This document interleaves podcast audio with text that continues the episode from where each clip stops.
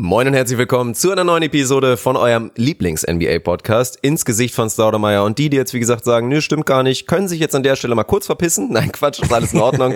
ja, diese Episode, es könnte kaum anders sein. Ich hier von den Kapverden, Arne aus dem regnerischen Hamburg. Trotzdem ist es am Ende stabil geworden. Wir haben uns natürlich der Thematik All-Star Game ein bisschen, ne, nicht All-Star Game, wir haben uns natürlich mit den All-Stars, mit den potenziellen All-Stars auseinandergesetzt und haben allgemein so ein bisschen drüber philosophiert, wie man das auslegen sollte, inwiefern ist Teamqualität, Inwiefern sind verpasste Spiele ein Faktor? Das war auf jeden Fall sehr spannend. Haben wir unsere zwölf Allstars jeweils definiert. Und bei ein bisschen Off-Topic war am Anfang auf jeden Fall auch schön ausführlich Off-Topic war dabei. Und hinten raus hattest du mir noch eine Quizrubrik vorbereitet. Ja, für Dirk ging es nochmal über die Wolken oder vielleicht auch unter die Wolken. Also unsere beliebte, allseits beliebte und bekannte Over-Under-Rubrik. Es war mir ein großes Fest. Es hat richtig Spaß gemacht heute. Ist eine kompakte Ausgabe, Stunde 15, aber hat richtig Spaß gemacht, obwohl wir wirklich völlig unterschiedliche Voraussetzungen haben.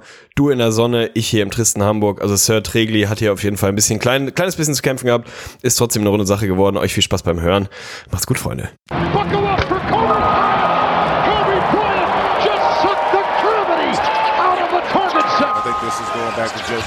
Four seconds left. Double overtime. Nets looking for the win. Johnson the step back.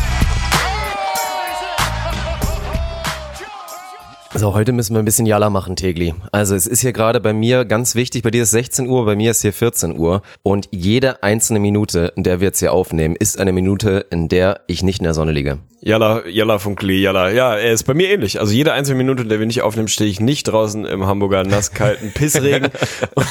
mal wieder, wir sind mal wieder Worlds Boah, du hast mir ein Foto also, geschickt. Das war echt, das war echt düster aus. Ohne Scheiß. Der Kontrast gerade bei uns ist, ist schon wieder nicht zu überbieten eigentlich. Ja, um es mal natürlich kurz zu erklären. Ich bin hier gerade jetzt wieder, ja, kennt man ja eigentlich schon, weil war ja beim letzten Mal auch schon. Im Dezember hatten wir es auch schon einmal das Szenario.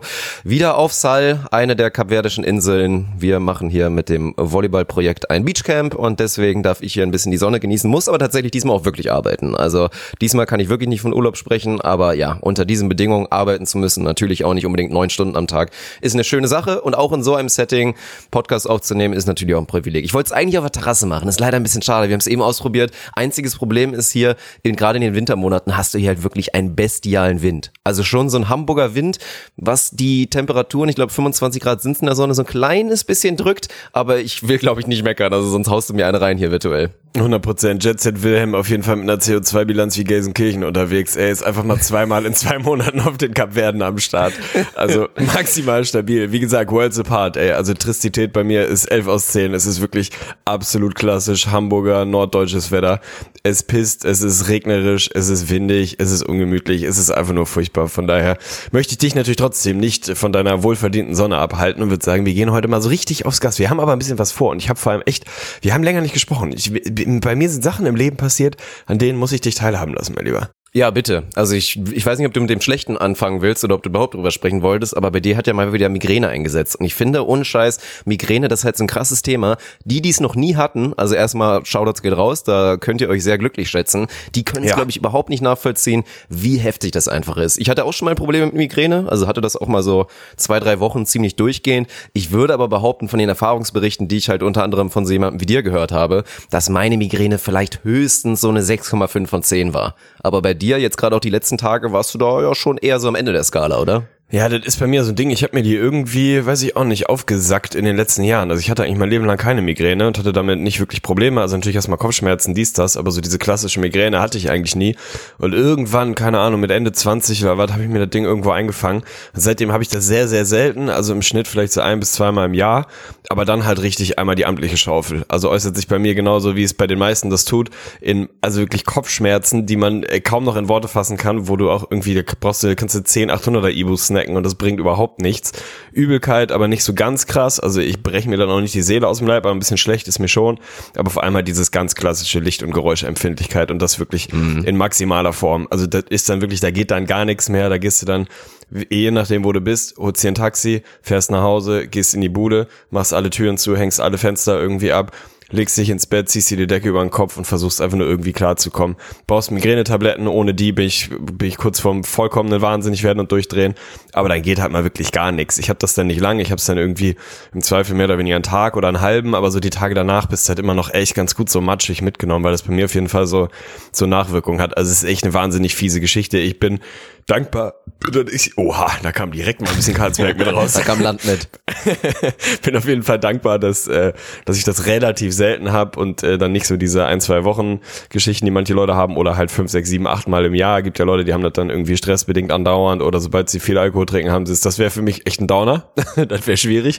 Ist aber, äh, ja, zum Glück noch so halbwegs in Maßen, aber ist einfach was, was, wenn es da ist, dann kannst du dagegen halt einfach nichts mehr machen. Dann ist, sagt dein Körper mal einmal ganz kurz, wer hier, wer hier das Sagen hat, so, und dann zieht er einmal den Stecker und dann ist auch gut, dann geht auch nichts. Aber ich bin wieder ja. halbwegs auf dem Damm. So das und Tinnitus, also wirklich Leute, die einfach ihr Leben lang einfach wirklich tagtäglich 24-7 mit dem Tinnitus rumlaufen, das sind so die beiden großen Sachen, glaube ich, Migräne, Tinnitus. Wenn du selber nie hattest, nie nachvollziehen kannst, ist es auch schwer, es nachvollziehen zu wollen. Aber wenn das hast, mein Gott, ey. Also mein Mitleid geht auf jeden Fall raus an alle, die das jetzt gerade fühlen und da irgendwie betroffen sind. Und deswegen als kleine Entschuldigung natürlich gerichtet an unsere Patreoneten ist die Episode auch ein kleines bisschen verspätet, weil Tegli eben, wie gesagt, Migräne-Schub hatte. Für alle anderen ist es ein großer Vorteil, weil ich glaube, die Episode wird jetzt dann nur mit einem halben Tag oder einem Tag Delay rauskommen. Ja, ausnahmsweise, aber gibt ja, gibt ja Schlimmeres, würde ich sagen, für die Betroffenen dann in dem Fall. Ja, und jetzt wollen wir hoffentlich auch nochmal was, was Positives hören. Also wir haben uns ein bisschen länger nicht gesprochen. Migräne habe ich mitbekommen. Hast du auch nochmal was von der, von der Habenseite zu erzählen? Ja, von der Habenseite, also zwei Geschichten muss ich dir noch erzählen. Zum einen möchte ich hier schon mal anmerken, dass eine von den, von den zahlreichen IGVS Community Events, die in den nächsten Jahren so anstehen werden, Tischtennisturnier safe, Billardturnier safe und all das, was wir uns links, rechts irgendwie, irgendwie so überlegt haben, wir brauchen IGVS Kneipenquiz-Abend, weil ich wirklich kürzlich ins Kneipenquiz-Game eingestiegen bin. Und das ist wirklich eine 10 aus 10. Also Kneipenquizze, wenn sie gut gemacht sind, gute Leute da sind, gute Fragen da sind, dann ist das für mich wirklich quasi der paradiesischste Ort der Welt, weil alles dabei ist. Ich bin ja eh so ein Spielefreund, ich spiele gerne Spiele, ich spiele auch gerne Gesellschaftsspiele oder Brettspiele oder so. Bist du ja auf jeden Fall auch irgendwie ein Fan ja, davon? komplett. Also finde ich maximal geil, haben wir auch schon mal gemacht, irgendwie die großen fünf Gesellschaftsspiele und so. Die Folge würde ich mir gerne noch mal reinziehen. Das war, glaube ich, die, als ich in Portugal war mit so einem MacGyver-Setup. Also auf jeden Fall, ja, Gesellschaftsspiele grundsätzlich geil, so Quizspiele finde ich eh geil, halt so diese Klassiker, Trivial Pursuit und so finde ich geil, macht mir Spaß, so und dann in der Kneipe, da gibt's Bier, ist natürlich nochmal komplettes Upgrade. Für mich in dem Fall auch, auch über das Thema haben wir schon gesprochen, aber war auch eine Raucherkneipe, ist für mich auch ganz nice, wenn ich ab und zu nochmal eine puffen kann dabei, so. Gute Leute am Start und dann einfach Kneipenquiz zocken, Alter. Gute Fragen, irgendwie, ich war im Molotow, also Shoutouts gehen raus an alle Hamburger Kneipenquiz im Molotow. Wir haben da ganz stabil abgeliefert, würde ich sagen. Es war natürlich mal wieder Klassiker. Ich komme hin, also wir waren mit, mit zu viert waren wir insgesamt da, hatten uns natürlich nicht wirklich darauf vorbereitet, wussten nicht genau, ob es irgendein Motto gibt oder ob es einfach Kneipenquiz ist. Kommen an, erstmal irgendwie Laden zu, abgeschlossen, war schon richtig seltsam, war so unter der Woche, irgendwann abends. Passiert erstmal original und ich krieg schon wieder Gänsehaut, wenn ich, wenn ich darüber rede, ungefähr das Beste, was podcastseitig in den letzten Monaten passiert ist, stehe ich mit einem Kumpel irgendwie vor der Tür. Mein Gott, das Karlsberg, das will echt wieder, das will, das will wieder raus. stehe mit einem, mit einem Kumpel vor der Tür und warte, kommt ein äh, junger, wahnsinnig gut aussehender Mann auf mich zu und sagt einfach nur drei Worte. Sir Arne Tegen. Und bei mir direkt natürlich, ich war komplett angecremt, es war einfach wundervoll, war das. Shoutouts gehen raus, also maximales Shoutout an einen unserer Hörer, Patroneten und langjährigen Supporter Frieda der mich offensichtlich erkannt hat und angesprochen hat und wir dann einfach echt einen lustigen Abend zusammen hatten. Der wollte auch in das Kneipenquiz, war am Ende des Tages am Nachbartisch, hat sich herausgestellt. Die sind sogar Zweiter geworden, also die haben echt sehr stabil abgeliefert, waren allerdings auch zu sechst und so. Also waren ein paar mehr Leute als wir haben gut geschnackt und wirklich sensationeller Typ. Also finde ich immer wieder geil, wenn wir Hörer treffen, wenn Hörer uns ansprechen und auch diese Hemmschwelle einfach überwinden und einfach sagen, moin, Alter. Und vor allem nicht moin, Alter, sondern moin, Sir Arne Tegen. Also mehr geht nicht, war auf jeden Fall eine 10 aus 10. Was sich natürlich rausgestellt hat beim Kneipenquiz, was mir Frieda dann erzählt hat, war, ähm, ja, so von wegen, ja, das Motto ist ja für dich heute aber echt ein Problem, ne? Und ich so, what, Motto? Ich wusste nicht, dass Motto gibt. Ich dachte, das sind da ganz normale Allgemeinbildungsfragen. Stellt sich raus, es war Netflix Special. wir haben, in, wir haben ja im letzten Podcast drüber gesprochen, was einer meiner großen Vorsätze fürs neue Jahr ist, meine popkulturelle Behinderung irgendwie aufzulösen und mal anzufangen, paar Serien und Filme zu gucken, weil ich ansonsten ja komplett im Schrank wohne bei allem, was Filme und Serien angeht. Und was ist das Spezial? Netflix, Filme und Serien. Original geil. Wir waren zu viert ich mit meinem, also ich kann da überhaupt nichts zu beitragen. Der andere Kumpel von mir meinte, ja, Netflix, ja, ja, ich gucke schon ab und zu mal, aber keine Ahnung, so alle drei Wochen oder so gucke ich mal ein bisschen was rein. Die anderen beiden aus unserem Team haben nicht mal Netflix. Das war einfach wirklich Ach, maximal stabil. Scheiße. Also das, das heißt, absolute Minus-Team. Wie sehr Minus von 0 bis 10 habt ihr reingekotet? Ja, erstaunlicherweise gar nicht so sehr. Und da muss ich nochmal Shoutouts äh, rausgeben. A, an uns, weil wir echt einen guten Job gemacht haben. Und B, tatsächlich an äh, den, den Veranstalter, also das Molotow oder die Jungs, die das am Molotow machen, weil die Fragen relativ selten wirklich Serienbezug hatten. Es waren welche dabei, aber die waren dann selbst so einfach, dass, keine Ahnung, dass selbst ich die irgendwie hingekriegt hat. Also keine Ahnung, wer spielt die Hauptrolle von Frank Underwood in Bums. So, ne? Da kriegt man halt irgendwie gerade so eben noch hin. Also das war jetzt nicht so super spezifisch. Ein paar Mal schon, äh, da haben haben uns dann auch komplett ausgeklinkt, aber es waren relativ viele Netflix allgemeine Fragen, also sowas wie wofür steht die Abkürzung Netflix oder wie viele zahlende Nutzer hat Netflix heute oder was hat Netflix gemacht, bevor sie ein Streamingdienst waren und so. Also es waren im Zweifel so Sachen, auf die könnte man irgendwie mal kommen oder hätte man irgendwie mal eine Chance gehabt. Es war jetzt nicht so krass Serien oder filmspezifisch, dadurch haben wir gar nicht so reingekackt. Wir haben glaube ich in den beiden ersten normalen Allgemeinbildungsrunden acht aus zehn richtig gehabt jeweils, das war echt sehr stabil. Ich glaube in der Netflix Runde sechs aus zehn und das war schon also over under hätten wir hätten wir das gemacht, hätte ich gesagt, alles über alles über eins, also alles ab zwei richtigen Antworten von zehn würde ich sofort kaufen, weil wir einfach völlig planlos waren. Hat am Ende natürlich nicht gereicht für den Sieg, auch nicht fürs Podium, aber war ein lustiger Abend, gab einiges an Bier und äh, gutes Gespräch mit, mit Frieda, der nochmal ein riesen Shoutout rausgeht.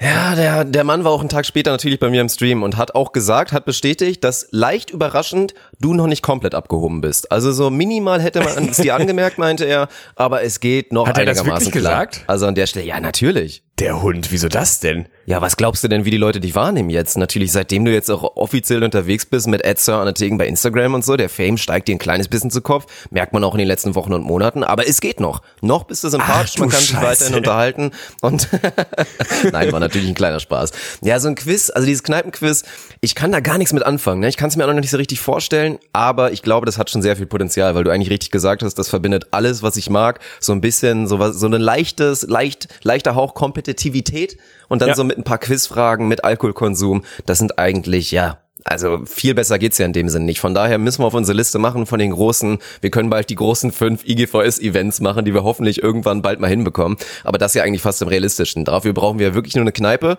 Da sollten wir eigentlich eine finden. Ich denke mal, ja, im Dunstkreis safe. der IGVS-Supporter und Hörer wird ja wohl irgendwer einen kennen, der eine Kneipe hat oder der jemanden kennt, der eine Kneipe hat und sagt, ja klar, so ein IGVS-Abend, den veranstalte ich gerne mal. Dann machen wir das, dann versammeln wir uns da irgendwo, sei es in Hamburg oder was auch immer. Das ist auf jeden Fall stabil. Und dann ist die einzig verbleibende Frage für mich.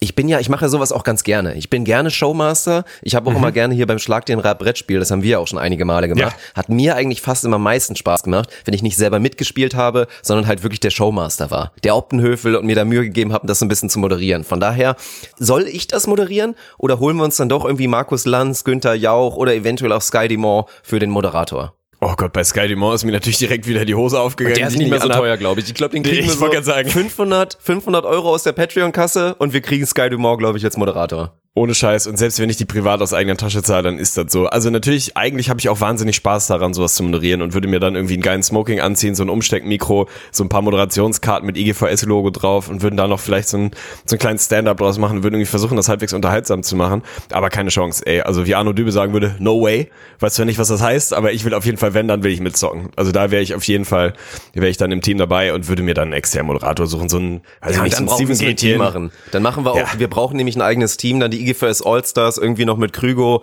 und vielleicht noch so ein, zwei anderen Personen, die da so ein bisschen schon ja einfach mit dabei sind, die da mit dazugehören und dann treten wir gegen den Rest an. Ey, ist geil, ohne Scheiß. Also wirklich, da würde ich jetzt mal wieder die Einzelnen in den Chat rausholen, wenn ihr da Bock drauf hättet und dafür auch bereit wärt, vielleicht mal so den ein oder anderen Kilometer mal zu fahren durch Deutschland, um dieses Event auf jeden Fall nicht zu verpassen. Don't drink and drive dann auf jeden Fall. Also danach, nach der Veranstaltung kann keiner mehr zurückfahren, das kann ich euch mitgeben. Aber finde ich groß. Also IGVS Kneipenquiz muss passieren. Ja, das ist so. Also man kann nur, entweder man muss sein Perso vorzeigen mit Wohnort, dass man weiß, man kommt irgendwie mit den Öffentlichen nach Hause oder ihr müsst Hotelbuchung vorweisen können, sonst kommt ihr nicht rein, weil jeder muss einen Vollsiff abliefern.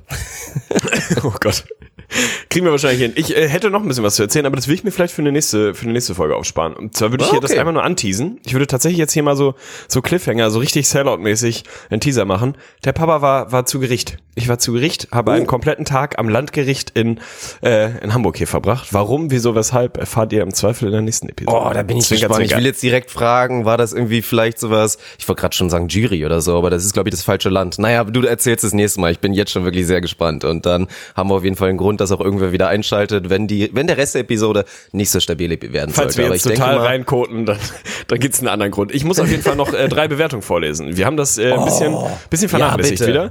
Deswegen habe ich mir diesmal auch drei Stück rausgesucht, die wir alle noch nicht vorgelesen haben, damit hier wirklich auch quasi die, die Streak am Laufen, äh, am Laufen ist. Also worüber rede ich? iTunes Bewertung, Bewertung für unseren Podcast, fünf Sterne. Natürlich lese ich nur fünf Sterne vor. Wer weniger gibt, ist raus. Es ist offiziell Schmutz. Also da, mit sowas geben wir uns nicht ab. Drei Stück habe ich rausgesucht, die mal wieder, das sage ich jedes Mal, stellvertretend und sinnbildlich sind dafür, dass wir sehr, sehr viele bekommen haben und sehr, sehr viele richtig geile. Also seid nicht traurig, wenn ich eure hier nicht vorlese. Ich lese sie alle. Ich lese sie in der Regel auch alle mehrfach und freue mich wirklich über jede einzelne davon. Drei Stück möchte ich diesmal vorlesen. Die eine ist wirklich erstmal, die ist ganz, die ist ganz straight und basic und unspektakulär, aber irgendwie liegt darin auch die Schönheit für mich dieser Bewertung. Überschrift Stabilität. Vom guten guter Buddy Start. unterstrich, Sehr guter Start. Buddy unterstrich 90. Dieser Podcast geht aber sowas von locker eine 11 aus 10. Feinster NBA Talk, sehr gut aufbereitet und mit interessanten Fakten unterfüttert. Die perfekte Chemie zwischen Fünkli und Tregli trägt einen großen Teil dazu bei, dass dieses Projekt in seiner ganzen Stabilität so real ist, wie Teni sein kann. Weiter so. Unspektakulär, aber straight auf den Punkt gefällt mir ja, sehr, sehr gut. Hast du mit, also hat der User wirklich, also der Supporter hier, unser Ehrenmann, hat er Trägli geschrieben oder war das gerade in Freudscher, dass du dich selber Trägli genannt hast? Falls ich das tatsächlich gemacht habe, war es ein Freudscher. Also wie geil ist das denn, dass ich da noch nie drauf gekommen bin, weil manchmal oh nein, das ey. passt ja absolut Faust aufs Auge und so 100%. weiter. Für ein Nickname für dich, Trägli. Hammer. Geil fand ich ja noch auf Patreon hat einer, ich weiß gar nicht mehr, wer das genau war, also äh, sei mir nicht böse, letztens Sir Pegli zu mir gesagt. Also das fand ich eigentlich noch besser. Ey, ebenfalls also, gut, dass ich auch da drauf Mal, gekommen bin. Ja, jedes Mal, wenn ich am Bier bin, ist auf jeden Fall offiziell Sir Pegli. Ey, fand Sir ich gut. Pegli. Ja, Tresen gibt's ja auch noch von früher. Ja, Hab ich ja, ist ja, ja, immer noch die kurze Story früher, immer wenn Arne zu mir nach Hause kommt, das habe ich schon mal erzählt, aber vielleicht auch für alle Neueren. dann immer so, ich dann so, ja, am Wochenende kommt Arne vorbei, dann nehmen wir wieder zwei Kisten Nörten Hardenberger 30er und gucken, ob wir es austrinken können. Wieder mal, mal den Test starten, Galileo Mystery, ob es möglich ist. Und dann immer so, ah ja, okay, der acht Tresen kommt vorbei. Ja, okay, gut. es ist auch eine, also es ist tatsächlich einer, man denkt ja manchmal so über, über Erfolge des vergangenen bisherigen Lebens nach. Und das ist eine, eines der größten Achievements meines Lebens, dass ich es wirklich geschafft habe, dass ich original zwei Spitznamen im kompletten Bekannten und erweiterten Bekanntenkreis hatte und die waren entweder Tresen oder ich weiß nicht, äh, was war mein anderer? Es hatte auf jeden Fall was mit dem Hoden zu tun. Ich bin mir unsicher. äh, ach, Thekenpenis. Ja, Thekenpenis war mein anderer Spitzname im Fußball vor allem. Also das sind echt zwei große Errungenschaften. Die zweite Bewertung, die ich vorlesen möchte, kommt von Max ST98. Keine Ahnung, ich nehme mal an, dass das wirklich der Jahrgang ist. Das ist, so weit sind wir wirklich schon gekommen. Ich bin zehn Jahre älter als der gute Mann. Das ist wirklich ein bisschen furchtbar. Es ist einfach so krank, dass 2000er Jahrgänge in diesem Jahr 20 werden. Ja, das, das musst absurd. du dir einfach nochmal reinziehen. Ja hundertprozentig mhm. absurd. Gustel over Ötti ist die, äh, die Überschrift. Und die Bewertung auch relativ okay. basic, relativ straight. Pünktlich zum neuen Jahr wird wieder mehr abgeliefert als KD und LeBron in der Crunch Time. Da muss selbst das faule Stück Schmutz wie ich sich dazu aufraffen, euch die fünf Sterne reinzuböllern. Gön Gönjamin, Achtung, Gönjamin Blümchen. Und wenn die 1000 nicht bald da sind, werden die Schlepphoden der Kollegen persönlich langgezogen. das ist auch wirklich Großartig. geil. Großartig, ganz, ganz stark. Hat mir richtig gut gefallen. Und die letzte, die ich heute vorlesen möchte, ist von Santa Basket. Also so ein bisschen der Weihnachtsmann im, im Basketballumfeld. Schmackes, Ausrufezeichen ist die Überschrift. Er schreibt, oder sie schreibt, ich gehe mal davon aus, dass er ist, jedes Mal aufs Neue eine Wuchtbrumme, wenn der Hinweis für eine neue Folge auf dem Display ploppt. Ein Podcast, gegen den alle anderen wie ein Buttergolem wirken. Immer ein kurzer oh Lachkick garantiert, wobei man sich manchmal denkt, haben die Lack gesoffen oder ich? Einfach top, Jungs, Wallbaum. Ey, akkurat. Also gerade gerade der letzte Teil ist, glaube ich, sehr, sehr akkurat. Also einfach original eine Bewertung, der das Wort Buttergolem vorkommt, hat für mich einfach alles, alles verdient, ey.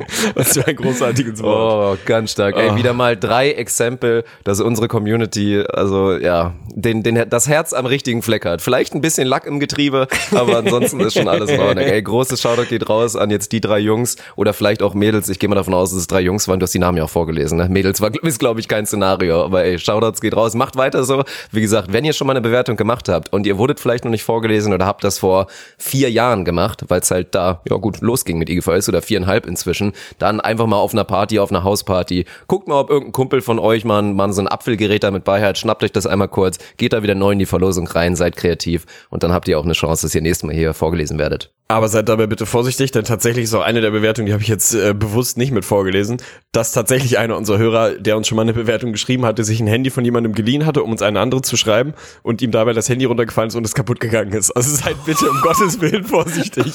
das ist nicht das, was wir wollen. Ey. Oh, absolut furchtbar. Wir sind auf jeden Fall bei 757 angekommen. Also die Road to 1K hat oh, echt Fahrt Scheiß. aufgenommen. Das sind, glaube ich, 100 mhm. Stück, die wir jetzt in relativ kurzer Zeit gesammelt haben. Also bleibt dran, Leute. Ey, wenn die, wenn die 1000 voll ist, dann weiß ich auch noch nicht was, aber dann wird's schön. Ja, 2020 haben, haben wir ja schon drüber gesprochen in der Neujahrsepisode. Das, oder in der Jahresabschlussepisode. Ich weiß gar nicht mehr, was es war, aber halt, das ist, ja, 2020 wird das Jahr der, der 1K sein. 1K in allen Bereichen, 1K Patreon-Supporter, 1K Subs auf Twitch, 1K iTunes Rezensionen. Das ist das große Ziel. Deswegen wird weitergeballert. Und ich denke, wir kommen jetzt auch dann irgendwann dann doch mal zur NBA. Und wir haben uns ja als großes Thema heute vorgenommen. Wollen wir ein kleines bisschen. Ich weiß, es ist nicht dein Lieblingsthema. Aber ich finde eigentlich, ist es ein schönes Thema, weil das uns einen auch immer wieder dahin bringt, dass man allgemein so ein bisschen über die NBA philosophiert. Dann geht's wieder darum, ja, die Saison ist lang. Wie wichtig ist es einem, dass wirklich die Spieler auch jedes einzelne Spiel machen? Wie wichtig ist es einem überhaupt, dass man nicht nur irgendein Star ist bei irgendeiner Scheiß-Franchise, sondern dass man eventuell auch Erfolg hat mit seiner Mannschaft? Und klar, wir reden natürlich über, über die All-Stars. Und da gab's ja natürlich die All-Star Returns. Da will ich eigentlich gar nicht groß drüber sprechen. Also du kannst nochmal deine Meinung dazu sagen. Da wird jetzt wieder ein Riesenfass aufgemacht mit der ganzen Meme-Thematik. Natürlich, dass dann Taco Fall weit mit vorne ist, dass dann Caruso relativ weit vorne ist, wobei mir da immer so ein bisschen untergeht. Man nimmt die immer so komplett, nennt die in einem Atemzug. Und du kannst ja nicht Alex Caruso mit Taco Fall vergleichen. Also Alex Caruso ist halt einfach mal, ja, also kurz davor, ich würde ihn mal fast schon einen elitären Rollenspieler zu nennen. Der ist einfach gut. Der ist wirklich legit gut, ist natürlich aber kein Star und auch weit davon entfernt, ein All-Star zu werden. Und ja gut, Taco Fall ist dann letztendlich Quatsch. Ach, ich find's nicht so wichtig. Also da bin ich eher wieder gespannt, wie das die Spieler lösen werden. Da wird's ja mit Sicherheit dann auch finale Berichte drüber geben, wer da so wen gewotet hat. Und also ja, die Fans machen teilweise nicht alles richtig mit ihren Meme-Votes, aber spätestens die Spieler machen ja auch nicht alles richtig. Und das System müssen wir ja nicht wiederholen, wisst ihr inzwischen alle. Sichert ja auch ab, dass so jemand wie Taco Fall oder auch Alex Caruso auf gar keinen Fall dann beim All-Star-Game dabei sein wird. Und von daher ist ja auch alles entspannt, oder? Ja, mein Gott, das ist halt irgendwie, das gehört dazu. Also wenn du halt diese Fanvotes zulässt und irgendwie promotest und einforderst, dann muss man halt damit leben, dass da auch so ein bisschen, ein bisschen Meme-Potenzial drin ist. Ich finde es nicht so wild. Also schlimm fände ich es tatsächlich, wenn jetzt Taco Fall in irgendeinem Szenario beim All-Star-Weekend dabei wäre, weil man irgendwie die Mechanismen nicht schafft, dass sowas eben nicht passiert.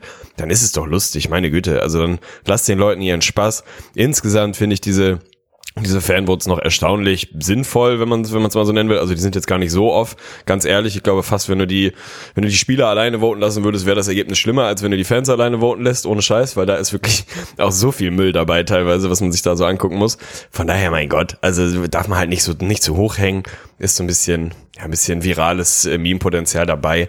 Dann ist doch gut, mein Gott, dann kriegt ja. dann Alex Caruso mal seine Five Minutes of Fame und Taco Fall halt dann lass ihn halt machen. Also solange es nie dazu führt, dass sie dann wirklich mal dabei sind und jemand irgendwie sportlich verdienter dann irgendwie nicht dabei ist, habe ich damit nicht so ein Problem. Also wie relevant ist das All-Star-Game? Ne? Muss natürlich immer so ein bisschen aufpassen. Ja, wir benutzen das mein, schon gerne letztendlich auch immer in jeder Vita am Ende und das genau, ist halt schon irgendwie wichtig. Wir benutzen das Event es immer wieder sich, das sportliche Event ist komplett sinnlos, aber letztendlich für die Spieler und für die Legacy eines Spielers ist es eine wichtige Sache. Deswegen ist es wichtig, dass man dieses Voting in dem Sinne dann in letzter Konsequenz auch ernst nimmt. Wie gesagt, ich bin gespannt, was vor allen Dingen da die Spieler machen werden und da wieder rausknallen werden. Aber das ist so die, die Thematik. Für aber mich da ist das Voting ja scheißegal. Also da musst du halt einfach ja. sagen, wir müssen mal aufhören, x-facher aus All-Star als irgendetwas Qualifizierendes zu benutzen. Das ist dann einfach was Lustiges, ist doch nett und schön, aber wenn man das wirklich als Einordnung der Qualität einer Karriere irgendwie benutzt, dann kannst du es dir halt eigentlich auch nicht erlauben, dass du dann äh, da irgendwie so ein Bullshit-Voting draus machst. Wenn du das als das siehst, was es ist, ein sportlich mehr oder weniger irrelevantes, lustiges, unterhaltsames Wochenende, dann ist auch egal. Aber stimmt schon, solange wir irgendwie hingehen und sagen, ja, der Typ ist zehnfacher All-Star, also muss der ja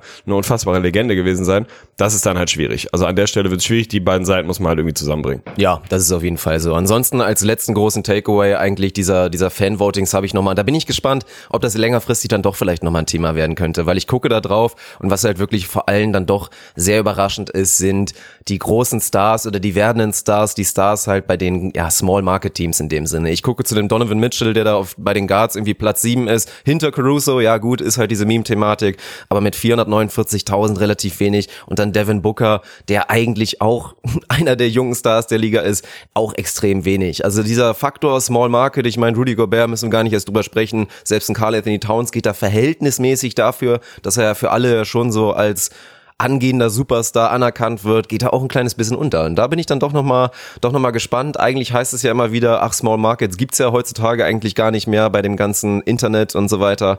Ja, aber letztendlich ist es schon irgendwie immer noch ein Faktor. Offensichtlich. Also wenn man sich die Votes anguckt, dann ist es definitiv ein Faktor. Also ein Devin Booker kommt da definitiv zu schlecht weg, gerade was zu den Wettbewerb angeht. Und da hat, da ist er nicht der Einzige. Also das ist definitiv ein Thema.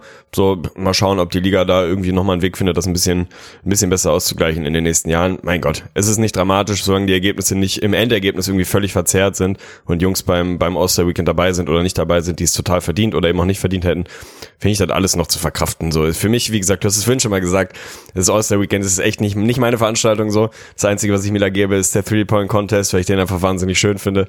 Ansonsten klemme ich mich bei dem Wochenende irgendwie raus und gebe mir das nicht nicht. Deswegen auch dieser ganze Voting-Prozess ist für mich jetzt irgendwie nicht so wahnsinnig relevant. Aber es ist nun mal für viele da draußen, ist ein Thema.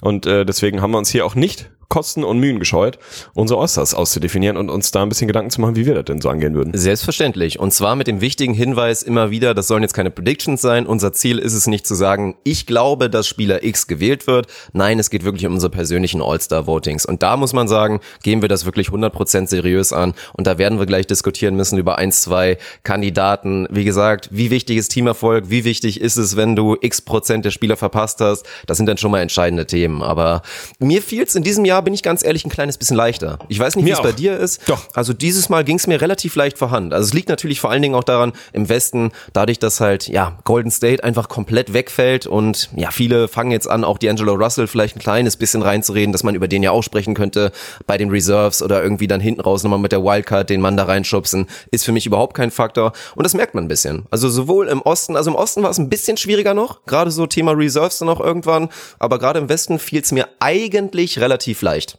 Tatsächlich auch. Also ich habe das heute in der Vorbereitung gemerkt, dass ich im Westen wirklich keine einzige Problemposition hatte. Es war für mich die Starter glasklar und auch mit zwei Minuten Nachdenken eigentlich für mich auch die Reserves glasklar und da ist auch nicht ein Snap dabei, bei dem ich sage, dass es wirklich katastrophal ist. Da sind auf jeden Fall Jungs dabei, für die man hätte einen Case machen können und wo ich sagen würde, kann man machen, so, und dazu gehört für mich kein D'Angelo Russell, aber da sind schon Jungs dabei, wo man hätte sagen können, gibt einen Case.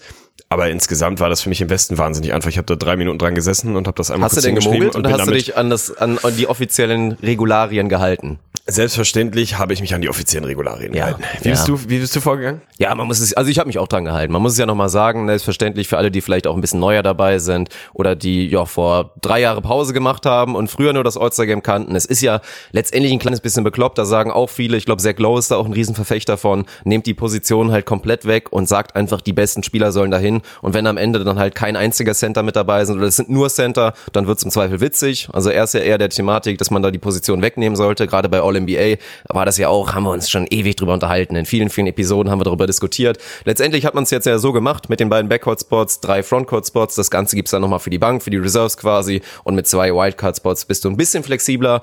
Ja, man muss ein bisschen drüber diskutieren. Gerade bei deinem Jimmy wird das auf jeden Fall gleich ein Thema sein. Dieser Positionsfall bin ich auch mal gespannt, wie du das gelöst hast. Aber im Westen und ich würde eigentlich auch mal vermuten, dass wir da uns eigentlich einig sind. Da gibt's eigentlich kaum eine andere Meinung. Die fünf Starter im Westen stellen sich quasi von alleine auf. Es ist James Harden, es ist Luka Doncic, es ist LeBron James, es ist Anthony Davis und auch Kawhi Leonard ist zu gut und hat zu wenig Zeit verpasst, dass ich da sagen kann, ich nehme irgendwas an, irgendwen anderes. Das sind die fünf und ich würde eigentlich mal vermuten, du hast auch die gleiche Kombination. Selbstverständlich und das war für mich wirklich der allereinfachste Fall. Natürlich ist irgendwie, bevor man dann wirklich rangeht und seine Jungs da hinschreibt, irgendwie die Frage, wie man damit umgeht, äh, die einzelnen Kriterien irgendwie ranzuwerfen. So, also ich würde gerne mal dahin kommen, bei mir persönlich, dass ich irgendwann mal mir da wirklich mal Gedanken zu mache, so richtig ausführliche Gedanken und quasi zu einer Art mathematischen Formel komme und wirklich sage, keine Ahnung, x Prozent, mhm. x Prozent sind für mich, hat so, muss so und so viele Spiele gemacht haben. So und so viel Prozent ist für mich irgendwie Teamerfolg, weil ich erwische mich selber oder ertappe mich selber dabei, dass ich jedes Jahr da wieder sitze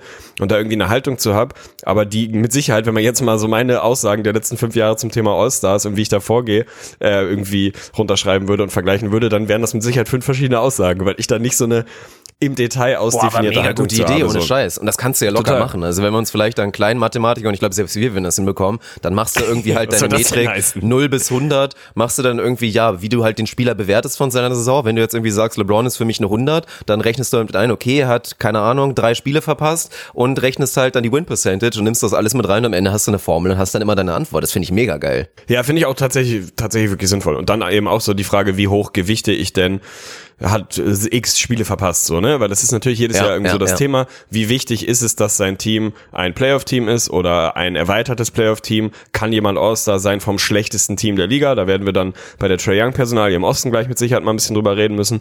Und da habe ich halt noch nicht so eine fertig ausdefinierte Ansage zu. Für mich muss jemand, um das mal so ein bisschen vorwegzuschicken, irgendwie, um Starter zu sein zumindest, und das ist für mich eine relativ klare Grenze zwischen Starter und Reserve, musst du bei einem vernünftig seriösen Basketballteam spielen. Also du kannst dich auf den Kopf stellen, du kannst von mir aus 50 per Game averagen. Wenn dein Team fünf Wins bis zum All-Star-Weekend eingesammelt hat, dann kannst du für mich kein All-Star-Starter sein. Das ist vielleicht nicht immer fair und vielleicht äh, sehen andere Leute das auch anders und äh, da bin ich offen für jede Diskussion, weil am Ende des Tages, wenn du halt mit fünf T-Karten zusammenspielst, dann kannst du vielleicht auch nicht anders und kannst dich auf den Kopf stellen und es ist nun mal eine individuelle Auszeichnung. Für mich reicht es aber nicht. Für mich ist es ein bisschen ähnlich wie eine MVP-Debatte.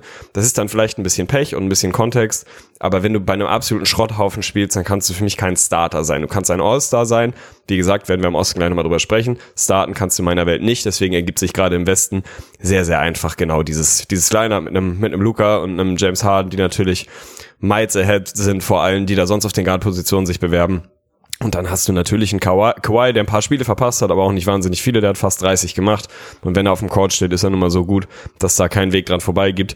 Und LeBron und Anthony Davis als zweiköpfiges Monster der Lakers Hydra, die da gerade durch die Liga marschieren und rasieren und den, den Overall First Seed attackieren und zumindest im Westen schon so aussehen, als hätten sie das Ding vielleicht fast schon safe müssen zwei All-Stars haben. Dementsprechend ist es für mich da auch sehr, sehr einfach. Ja. Wobei es halt eigentlich gemogelt ist, ne? Weil wenn jetzt mal 100% straight drauf geht, ich meine, ja, man, ich glaube, es wird ja. letztendlich so sein, dann wird LeBron halt irgendwie doch wieder als Forward da reingemacht, weil halt seine komplette Legacy, LeBron James, klar, er ist der Point Forward, er ist der Forward, aber LeBron James ist halt einfach Point Guard. Genauso wie es Luka Doncic ist und James Harden ist ein Shooting Guard. Theoretisch, wenn du wirklich sagst 100%, ich halte mich an die Regularien, müsstest du jetzt sagen, okay, es ist dann wahrscheinlich Harden und LeBron und Luca ist kein All-Star-Starter mehr, weil es eigentlich so ist. Am Ende, und da ist dann auch die Grenze erreicht, sage ich, ja, dann musst du halt ein bisschen mogeln, dann musst du das aufweichen, weil für mich gibt's nur diese fünf und da jetzt wirklich zu sagen, Luca muss raus, weil du dann irgendwie noch einen dritten Forward damit reinnehmen musst und dann überlegst du irgendwie, ja, wen nimmst du da mit rein? Ist es jetzt ein, vielleicht ein Paul George, den ich da noch mit reinschmeiße? Das wäre dann halt wirklich völliger Blödsinn. Deswegen finde ich es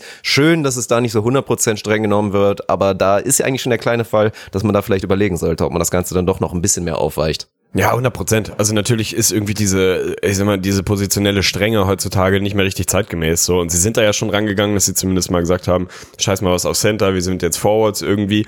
Selbst das in Zeiten von Spielern wie halt einem Luca und einem LeBron, die einfach nicht in ein normales Positionssystem einzugliedern sind, macht es das halt schwierig. In dem Fall, klar, theoretisch nominell ist LeBron mittlerweile ein Guard, ein Playmaker, ein was weiß ich, von mir aus ein Point Guard ist in dem Fall für mich aber relativ einfach, weil der Mann einfach so viel besser ist als die anderen, beziehungsweise der Abstand von diesen fünf so klar und so groß ist zum Rest, dass man da die Regeln halt soweit ein bisschen, ein bisschen dehnen muss und ein bisschen, sagen wir mal, für sich selber ausklabüstern muss, dass man halt zu diesem Ergebnis kommt.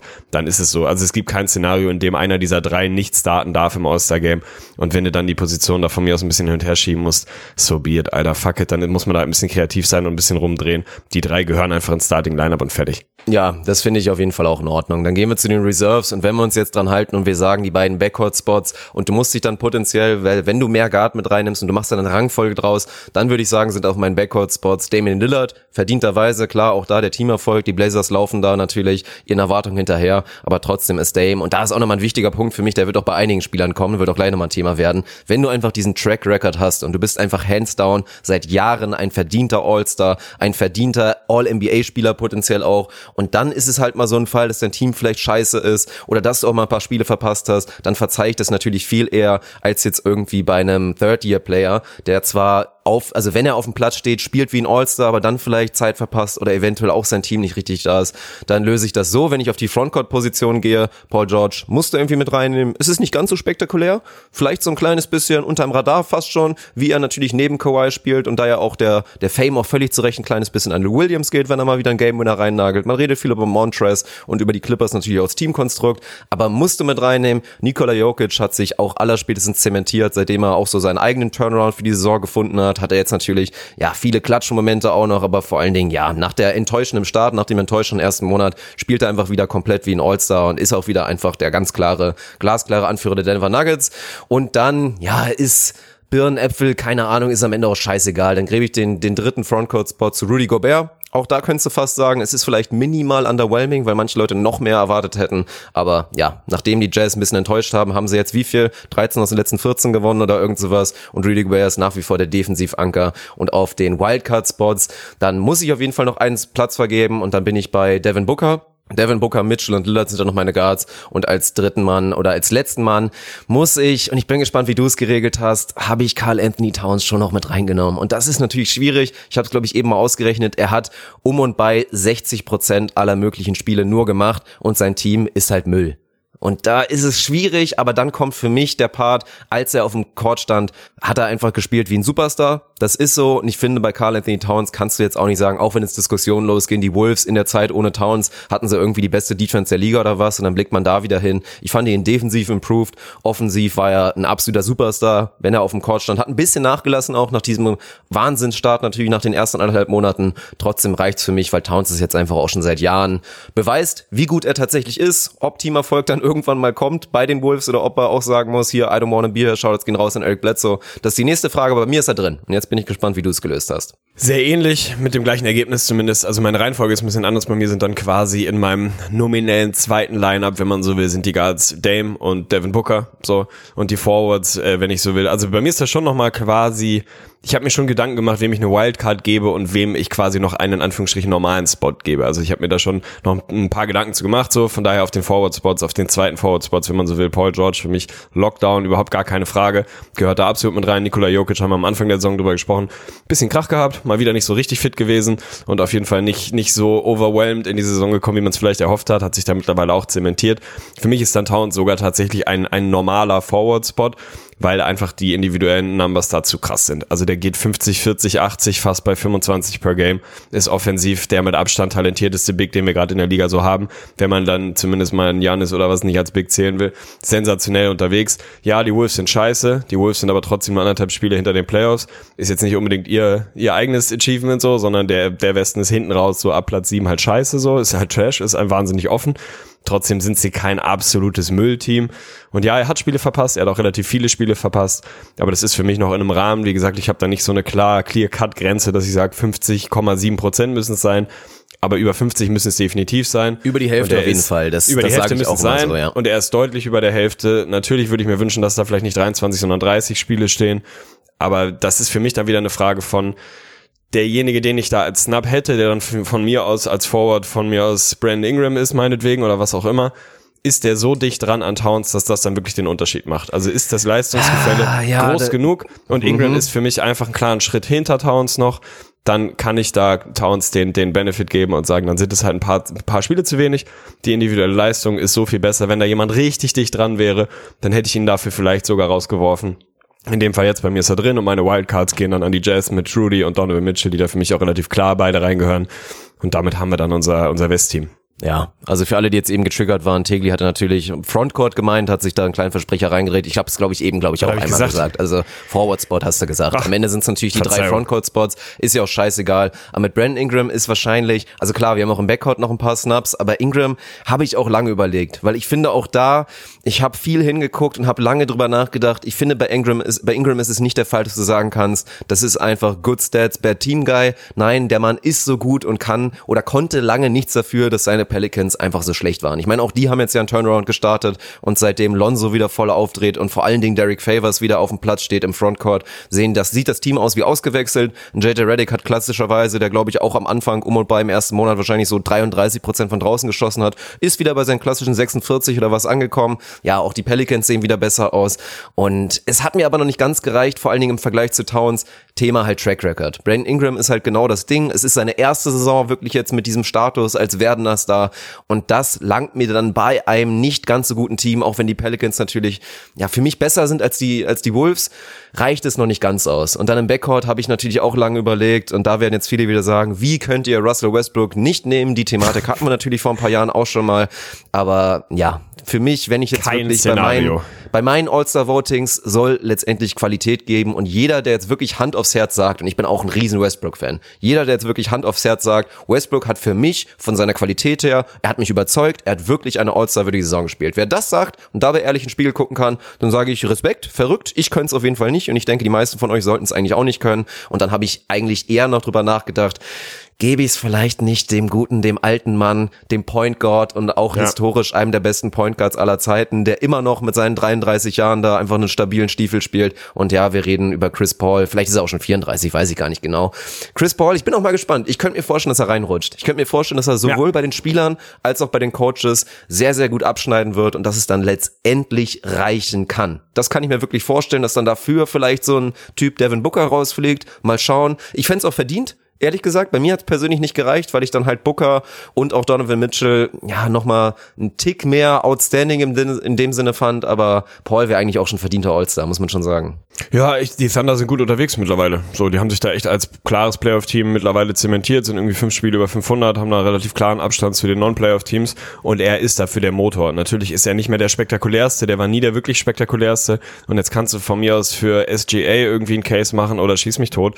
Der Motor und das Gehirn und das Zentrum des Erfolgs der OKC ist auch kein Dennis Schröder von der Bank, der eine gute Saison spielt, sondern ist Chris Paul. Von daher ist er für mich natürlich auch ein Snap, aber bin ich hundertprozentig bei dir, reicht mir dann nicht, um zu sagen, den kann ich irgendwie einem Donovan Mitchell vorziehen, der dann noch klar viel besseres Team hat, der individuell auch einfach noch ein bisschen ja mehr outstanding ist, wie du es gesagt hast, und Devin Booker, der einfach individuell eine Wahnsinns-Saison spielt. Natürlich sind die Suns kein gutes Team gerade, aber da ist dann für mich der Abstand zu Chris Paul einfach groß genug, dass ich ihn da rauslassen kann, ruhigen Gewissens. Ich kann mir auch gut vorstellen, dass er reinrutscht bei Westbrook. Also ganz ehrlich, ich liebe diesen Mann. Ich bin ein riesiger Russell Westbrook-Fan. Es gibt kein Szenario, in dem dieser Mann All-Star werden darf dieses Jahr. Das ist einfach jenseits jeder Option. Der spielt einfach keine gute Saison, schon gar keine sehr gute.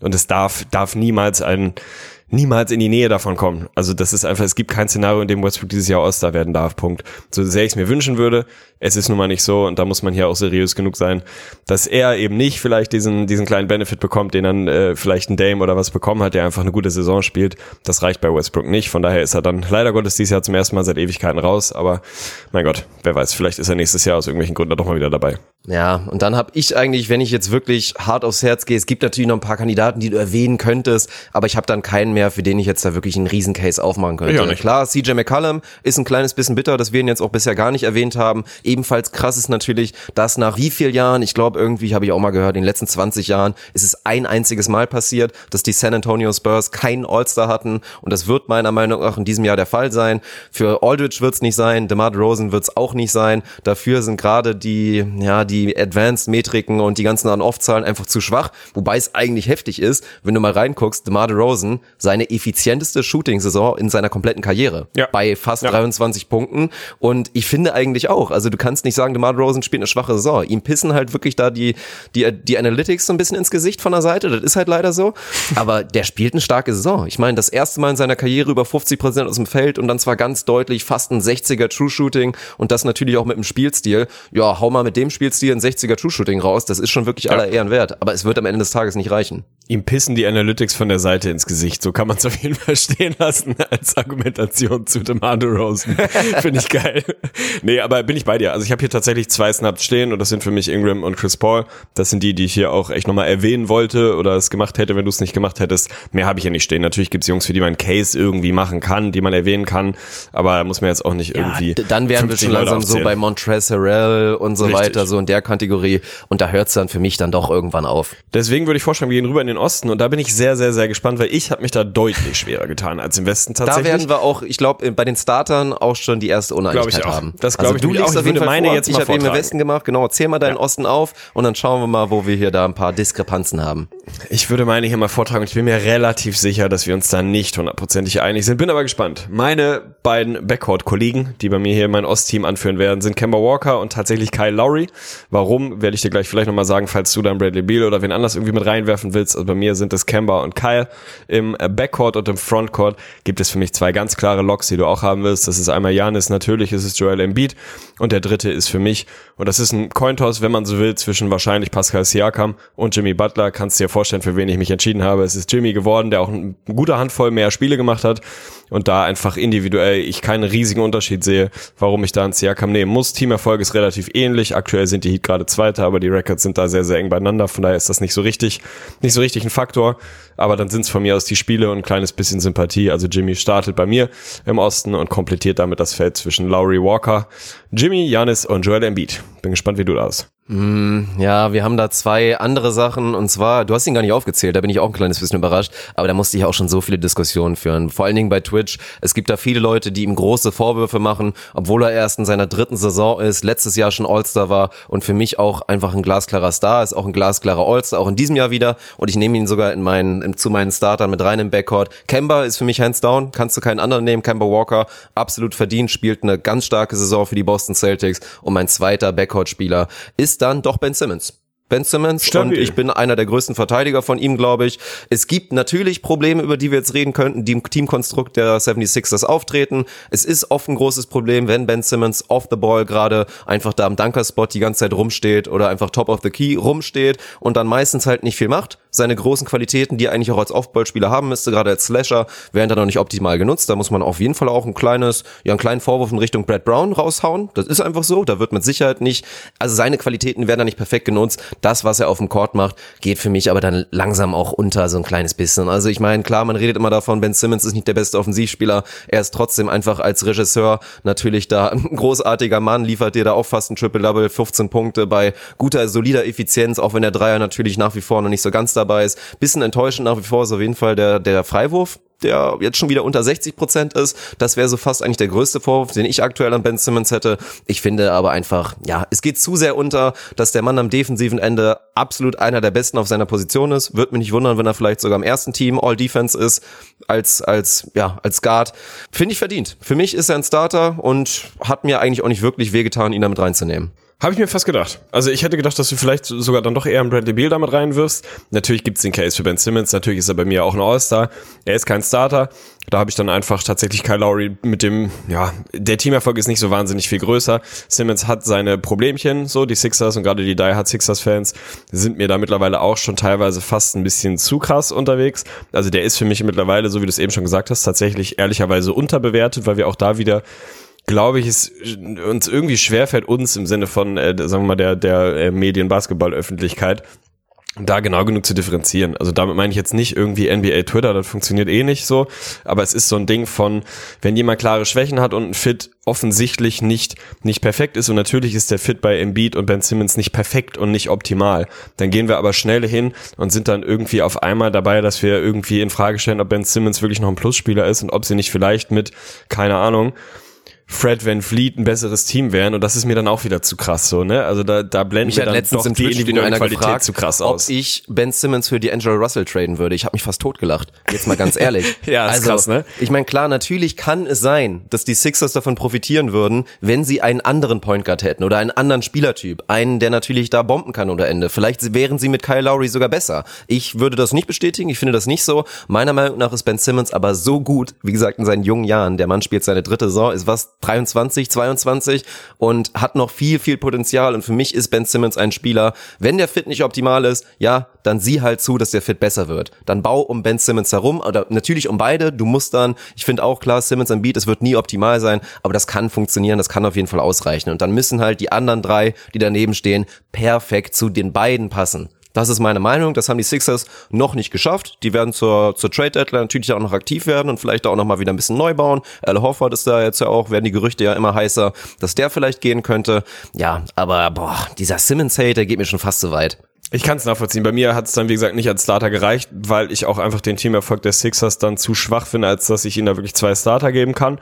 Da hat dann Lowry für mich die Nase vorn, der da für mich die Raptors repräsentiert und natürlich hätte man auch sagen können, man schmeißt einen Siakam irgendwie in den Frontcourt mit rein, weil die Raptors für mich so gut sind, dass sie da einen Starter verdient haben und die Sixers nicht gut genug sind, dass sie zwei verdient haben und Embiid da für mich noch einen klaren Schritt weiter ist. Deswegen ist er dann bei mir nur in Anführungsstrichen quasi äh, auf der Ersatzbank der, der, der All-Stars, aber er ist selbstverständlich mit dabei. Ich bin gespannt, wie du es im Frontcourt gemacht hast. Also hast du ja, meinen Jimmy reingeworfen? Du hast es eigentlich eben schon gesagt. Müssen wir wichtig, auch gar nicht groß erklären. Wichtig. Ich hatte die Entscheidung zwischen, natürlich auch zwischen Siakam und Jimmy Butler. Erstmal für Jimmy Butler natürlich auch schade. Also Jimmy, ich meine, du musst ihn theoretisch als Frontcourt-Spieler benennen, weil er halt hauptsächlich die drei spielt bei den Miami Heat und das ist einfach so. Theoretisch hättest du es eigentlich auch machen können wie, wie im Westen hättest sagen können, komm, dann machst du halt Kemba und Jimmy, weil da, wenn ich mich entscheiden müsste zwischen Jimmy und Ben Simmons, Simmons, dann hätte ich schon Jimmy, glaube ich, genommen. Also wenn ich ja, da spielt aber Vergleich einfach hätte, zu wenig Guard dieses Jahr. Das ja, ist, das ist leider so. Deswegen ist es so. Ich meine, aber LeBron James spielt halt auch keinen Forward aktuell ja, oder kein. Stimmt. Also das ist halt auch die gleiche Thematik. Aber da musste man sich halt entscheiden. Und für mich war Jimmy, also zumindest statistisch. Ich meine, klar, ich meine Eric Spolstra hat ja letztens da ganz, ja, was heißt emotional, aber hat da seine Brandrede für Jimmy Butler gehalten und einfach mal erklärt, was ein Star seiner Meinung nach ausmacht und hat quasi einfach alle Qualitäten, die Jimmy Butler natürlich da mitbringt, beschrieben. Die Statistiken sind halt nicht beeindruckend, seine Quoten sind nicht beeindruckend, gerade sein Dreier, die Percentage ist halt sogar sehr enttäuschend. Trotzdem ist er der große Anführer der Miami Heat und der Hauptgrund, warum sie so eine Sensation sind. Deswegen hat er das auch verdient. Ich würde da einen direkten Vergleich sagen zu Simmons, nehme ich ihn mit rein. Wenn ich ihn aber mit Siakam vergleichen muss, dann bin ich doch schon eher bei Pascal Siakam. Weil klar, die Raptors wären ohne Siakam auch nicht annähernd so gut. Und dann sind für mich seine Statistiken einfach dann doch nochmal einen ganzen Tick beeindruckender, dass ich da sage, es ist nah am Cointoss. Ich habe mich dann aber doch mit leichter Tendenz für Siakam entschieden. Sehr enttäuschend, aber nachvollziehbar, weil natürlich, wenn du quasi im, im Backcourt keinen kein Raptor dabei hast, dann gehört da einer mit rein. Also quasi in der Logik, in der du deinen Backcourt aufgebaut hast, hätte ich dann im Frontcourt wahrscheinlich auch Siakam genommen, um da konsequent zu sein. Bei mir ist es so ganz gut aufgegangen, damit ist Siakam dann bei mir einer der Nachrücker, wenn man so will, um die mal, mal rauszuhauen, sind es dann für mich auf den, auf den Backcourt-Positionen eben dein Ben Simmons, es ist auch ein Bradley Beal, der da dabei ist, im Frontcourt dann eben der angesprochene Siakam, für mich auch absolut klar und nicht verhandelbar, Bam Adebayo gehört da für mich dieses Jahr auch mit rein, der dritte Frontcourt-Spieler bei mir ist tatsächlich Domantas Sabonis. Und dann habe ich noch zwei Wildcards über gehabt und da wird es dann für mich das erste Mal wirklich interessant. Denn eine der Wildcards ist für mich Trey Young, der ein All-Star ist für mich, aber eben kein All-Star-Starter sein kann, wenn du ein Team hast, was gerade was, acht oder neun Wins oder was eingesammelt hat. Das schlechteste Team der Liga ist, zumindest was den Rekord angeht, der individuell aber einfach Zahlen auflegt und produziert. Das ist All-Star-Kaliber Basketball und damit ist er für mich dann auch dabei. Und die letzte Wildcard habe ich dann schweren Herzens, da habe ich mir wirklich, ey, keine Ahnung, da habe ich mich richtig, richtig, richtig schwer getan. Ich habe da mehr oder weniger sechs Jungs gehabt. Ich habe einen Tatum dabei gehabt, ich habe einen Brockton dabei gehabt, einen Chris Middleton dabei gehabt, einen Spencer Dinwiddie dabei gehabt, einen Fred Van Fleet dabei gehabt. Das sind alles schon so meine ersten Snaps. Ich habe das Ding am Ende zu Jalen Brown gegeben und bin damit dann durch im Osten und bin sehr gespannt, wen du da mit dabei hast oder wen du vielleicht auch nicht dabei hast. Es ist wahnsinnig schwer, wirklich. Gerade im Osten habe ich mir da wirklich, ich muss das eigentlich, glaube ich, nochmal live ausdiskutieren, vielleicht auch mit dir zusammen. Also die erwartbaren Position. Jimmy Butler, ganz klar, muss man dann als ersten nutzen oder als ersten erwähnen natürlich in dem Konstrukt. Bradley Beal habe ich auch mit reingenommen, wobei ich da schon finde, also ich kann direkt schon mal spoilern, Trey Young ist bei mir nicht dabei nicht dabei. Mir reicht es nicht aus. Klar, er ist offensiv, jetzt schon ein richtiger Star, vielleicht sogar schon ein Superstar. Da ist er auch schon einer der talentiertesten in der kompletten Liga. Mir reicht es aber nicht, wenn das halt ein Sophomore macht, komplett ohne Teamerfolg, komplett ohne Track Record. Dann sage ich, ey, Schmutz, das ist mir nicht beeindruckend genug, um zu sagen, ich nehme ihn da als All-Star mit rein. Trey Young, spätestens im nächsten Jahr wird er wahrscheinlich dann einer sein, wenn er genauso weitermacht und dann nicht nachlässt und vielleicht dann auch sein Team hoffentlich mal ein bisschen besser ist. Aber jetzt als Sophomore sage ich noch nein und vergebe den Platz lieber an zum Beispiel jemanden wie Jalen Brown, wobei ich da noch gleich ein bisschen hinterher diskutieren muss, weil in meiner Rechnung Kyle Lowry aktuell noch gar nicht mit dabei wäre. Bradley Beal ist halt ein ähnlicher Fall. Ich meine, klar, beeindruckend, fast 28 Punkte. Die Wizards sind ja auch schon deutlich erfolgreicher natürlich als die Hawks und sind irgendwie so ein verrücktes Team. Wenn du aber mal reinguckst, Bradley Beal, die Wurfquoten, klar, er muss quasi jeden schwierigen Wurf nehmen und hatte auch wenig Leute um sich herum, die jetzt da groß für ihn kreieren oder irgend sowas. Aber der Dreier war es bei 31 Prozent inzwischen angekommen. Das ist dann schon ein kleines bisschen enttäuschend. Also dadurch, dass er oft an die Linie kommt, ist er vom True Shooting her noch leicht überdurchschnittlich unterwegs oder zumindest noch durchschnittlich unterwegs. Aber mh, mm, ist schon schwierig. Aber auch da der Track Record Bradley Beal ist einfach für mich Prototyp All-Star. Habe ich mit reingenommen. Chris Middleton, ich finde, ein zweiter Buck hat hat's verdient Chris Middleton ist für mich wieder ein All-Star, auch wenn ihn, glaube ich, da wieder viele vergessen würden. Adebayo, klar, Sabonis muss für mich mit rein. Und dann habe ich theoretisch zwei Wildcard-Spots und aktuell stehen hier Tatum und Brown. Ei, ei, ei. Aber Lowry rauszulassen ist eigentlich auch schon eine heftige Ansage. Das kannst oh, du fast nicht bringen. Ne? Nee, kannst du fast Also würde ich tatsächlich, wenn wir das hier live miteinander ausdiskutieren mm. wollen, würde ich sagen, Lowry rauslassen ist tatsächlich ja. keine Option. Also klar, da gucken Rap, auch wieder viele, 20 Punkte sind stabil, gucken viele auf 40 Prozent aus dem Feld, 35 von draußen, liest sich jetzt nicht so gut, aber Lowry natürlich geht auch in die Linie, ist da einfach Weltklasse, ist glaube ich mit einem 58er True Shooting unterwegs, also ja, überdurchschnittlich, völlig in Ordnung, ist natürlich ein unglaublich wichtiger Mann, erwähne ich ja auch immer wieder, Lowry letzten Jahre eigentlich auch eher underrated. Äh, ja, da muss ich einen Celtic rausschmeißen, jetzt bin ich wieder in der Situation sagen zu müssen, für wen entscheide ich mich, für Tatum und für Brown und da mache ich dann mal wieder den unpopulären Wort und sage, dann ist für mich Jason Tatum kein All-Star. Weil ich finde, klar, ich meine, von den Stats ein bisschen fast sogar beeindruckender, gerade aufgrund seiner überragenden Wurfquoten, ist Jalen Brown. Da würden jetzt viele sagen, ja, aber Tatum hat so überragende Advanced-Zahlen, was seine Defense angeht.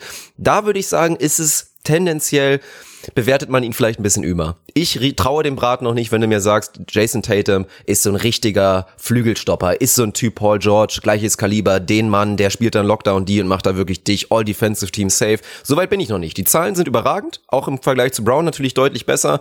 Ich glaube, da ist noch ein bisschen, bisschen Schwammigkeit mit drin. Also ein schöner vollgesogener Schwamm ist da, glaube ich, mit dabei in dieser Gleichung ich glaube das noch nicht so richtig. Und wenn du mich auch fragen würdest, wer von beiden hat sogar mehr Potenzial als wirklicher Lockdown-Verteidiger, würde ich fast sogar eher Brown sagen. Also Tatum, klar, ist ein sehr, sehr guter, super solider Teamverteidiger. Sehr, sehr gut wirklich in dem Bereich. Aber für mich ist er kein Defensive Stopper, kein richtiger. Und deswegen also würde ich da auch da das Argument nicht zu, nicht gelten lassen. Und dann nehme ich Jalen Brown mit rein, weil ich natürlich auch ein Fan bin. Subjektivität ein kleines bisschen. Ich glaube weiter an sein Potenzial. Und für mich spielt er auch schon aktuell wie ein All-Star. Und dann schmeiße ich Tatum raus, an dem Lowry noch, eine, gebe ihm noch eine Wildcard mit rein oder schieb Beal auf die Wildcard und hau Lowry in meinen Backcourt, ist ja auch scheißegal. ja, stabil. Dann sind wir uns da hinten raus tatsächlich fast komplett einig, mit Ausnahme von Trey Young, den ich hier reingenommen habe und Chris Middleton rausgenommen habe. Das ist mir wahnsinnig schwer gefallen, zumal eigentlich das, das Kannst absolute Totschlagargument. Ja, ich Middleton weiß, das raus, eigentliche Totschlagargument Geht das nicht. eigentliche Totschlagargument ist halt, die Bugs sind so gut, dass sie zwei All-Stars brauchen und dann ist es Chris Middleton. Von daher gibt es eigentlich, eigentlich ehrlicherweise kein Szenario, in dem ich das so machen kann. Ich habe es jetzt anscheinend so gemacht. Es ist so, wie bei mir in meinem Roster, in meinem Ballot wäre Trey Young irgendwo hinten als Wildkarten ein ja. All-Star. Verdient ist es wahrscheinlich im direkten Vergleich eher nicht unbedingt, weil da natürlich auch viel äh, gute Stats in einem aufgeblasenen Schrotthaufen-Team sind. Aber ey, ich habe es vorhin so aufgeschrieben, ich würde jetzt wahrscheinlich zurückrudern, ich kann es nicht mehr. Für mich ist es jetzt in dem Fall so. Ja, Trey Young bei mir ein, ein Reserve, eine Wildcard und Chris Middleton ist da leider Gottes raus. Ja, werden ja auch viele so haben. Klar, er hat die meisten Stimmen unter allen Guards, sogar noch vor Kyrie Irving und auch der ist ja eine Thematik. Kyrie hat selber gesagt, ist doch scheißegal, wie viel ich gespielt habe. Ich habe ein bisschen gespielt und ich bin halt ein All-Star. Wenn die Leute mich da mal sehen wollen, finde ich das absolut verdient. Finde ich ist auch eine Aussage, die kann man an seiner Stelle tatsächlich tätigen. In meiner Rechnung ist er da nicht mit bei. Reicht mir einfach persönlich nicht aus. Ich meine, aktuell sieht es ja sogar so aus, dass er rechtzeitig zurückkommen würde und dann auch tatsächlich spielen würde. Das ändert es vielleicht sogar noch ein kleines bisschen. Also ich hätte ihn vor Auf allen Dingen nicht Fall. gewählt, wenn er eh nicht mit dabei ist und dann da irgendein halt ja wieder einer für dann halt noch nachnominiert wird, nur mit Kyrie Irving halt mal wieder dieses All-Star-Ding abgehakt in seiner Vita stehen hat, reicht mir persönlich nicht. Und dann, klar, wenn Leute sagen, für mich soll All-Star-Game einfach ein Showcase sein, ich möchte da die unterhaltsamsten und geilsten Spieler sehen, dann natürlich, klar, Hast du mehr Spaß an Trey Young oder mehr Spaß an Chris Middleton beim All-Star Game? Ja, mit Sicherheit Trey Young. Also, aber darum geht's für mich nicht. Darum geht's hier für mich nicht bei meinen Positionen und deswegen habe ich so gemacht. Und dann Snaps, klar, du musst dann bei mir Trey Young erwähnen. Man kann Spencer Dinwiddie vielleicht mal kurz erwähnen, wobei der wirklich noch weit entfernt ist meiner Meinung nach. Und für mich die bitterste Pille eigentlich Zach Levine nicht mit dabei. Ich finde auch nicht, dass es unbedingt verdient ist. Schade ist nur an der Sache, es wird ja aktuell schon spekuliert und dann konnte es liest sich schon sehr schön oder finde ich schön. Das Comeback von Dwight Howard nach 2007 mal wieder dabei. Ist auch, glaube ich, echt noch athletisch und gut genug, dass es unterhaltsam werden könnte. Dann Derrick Jones Jr. confirmed. Und bei Zach Levine hat er schon selber gesagt, die Einladung ist im Briefkasten. Also der Mann könnte teilnehmen, hätte sogar auch Bock. Hat selber gesagt, ey, hat eigentlich schon mal einer im selben Jahr Dunk Contest und Dreier Contest gewonnen. Und dann meint man natürlich, nee, hat noch keiner. Und das könnte er halt wirklich schaffen. Also Zach Levine ja. könnte das halt wirklich schaffen, beides Safe. zu gewinnen. Er hat aber natürlich, wie es viele ja inzwischen auch schon sagen, wie es die Andre Jordan jahrelang immer gesagt hat, ich mache beim Dunk Contest höchstens mit, wenn ich überhaupt erstmal All-Star bin. Und das hat Zach Levine auch gesagt. Ich hoffe aus dem Grund, dass es reicht und er da irgendwie reingevotet wird, vielleicht auch von den Spielern, die ja eh immer Scoring respektieren und so. Bei mir ist er nicht mit drin, würde bedeuten, er ist auch nicht beim Dunk Contest dabei, ist schade, aber ich hoffe mal, also für uns alle hoffe ich, dass da die Fans und dann vielleicht auch nochmal die Spieler und die, die Media Member dann da Levine irgendwie mit reinnehmen. Ja, gehe ich mit. Also allein für den Dunk-Contest wäre es ein Highlight. Also so, die Snaps, die du angesprochen hast, sind, sind natürlich auch bei mir dann, dann irgendwie mehr oder weniger die Jungs. Ich hätte wirklich wahnsinnig gerne mich selber irgendwie in Fred Van Fleet reingeredet, aber das reicht dann ehrlicherweise einfach auch nicht aus. So, nee. das ist irgendwie eine schöne Story, aber ist dann doch sehr, sehr weit weg davon. Fand ich schade, weil, ey, geiler Typ, Mann. Ich bin einfach Riesenfan. Derek Rose, Fun Fact, ist für mich auch kein All-Star, ist für mich auch kein Snap. So, gehört für mich da auch nee, nicht mit rein, auch nee, wenn der natürlich bei Schöne den Guards Story, super Sache, aber All-Star, nee. Ja, dann haben wir die verhältnismäßig gut durchbekommen und sind uns relativ einig, wie das so ist. Und das mal wieder ohne Absprache. Aber spricht wahrscheinlich auch dafür, dass es dieses Jahr relativ klar ist und verhältnismäßig wenig diskutable Fälle gibt. Mm, ja, Tobias Harris könntest du dann vielleicht noch ein kleines bisschen erwähnen und so weiter. Aber ja, muss man jetzt einfach mal so stehen lassen. Also schreibt uns gerne, sei es auf Patreon, sei es bei den Instagram DMs oder einfach natürlich wie immer. Wurde wahrscheinlich auch schon ein Post aufgemacht. Ich habe die letzten Tage ehrlicherweise nicht reingeguckt. In der Facebook-Gruppe, wie die, wie die heißt, weiß ich schon gar nicht mehr. Ins Gesicht Zaunemeier, was weiß ich, ne, NBA Talk, NBA selbstverständlich. Ja, einfach mal rein, mal reinziehen, wenn ihr da noch nicht wart. Devontae Graham, wir würden vielleicht auch ein paar erwähnen. Naja. Also lasst uns das wissen, interessiert uns auf jeden Fall eure Dinger. Schreibt uns am besten bei Instagram, das funktioniert eigentlich immer ganz gut. Da eine schöne kleine Grafik erstellen. Und dann warten wir mal ab, wie es ausgeht. Also sollte auf jeden Fall schön werden. Wenn der, also Make the Dunk Contest Great Again, ist ja für mich eigentlich immer so ein Hashtag, den ich gerne mal wirklich vollführen würde. Wäre natürlich super, wenn du da Levine mit reinschmeißt, Wen dann nimmst du halt nochmal. Wen würdest ja, du wünschen?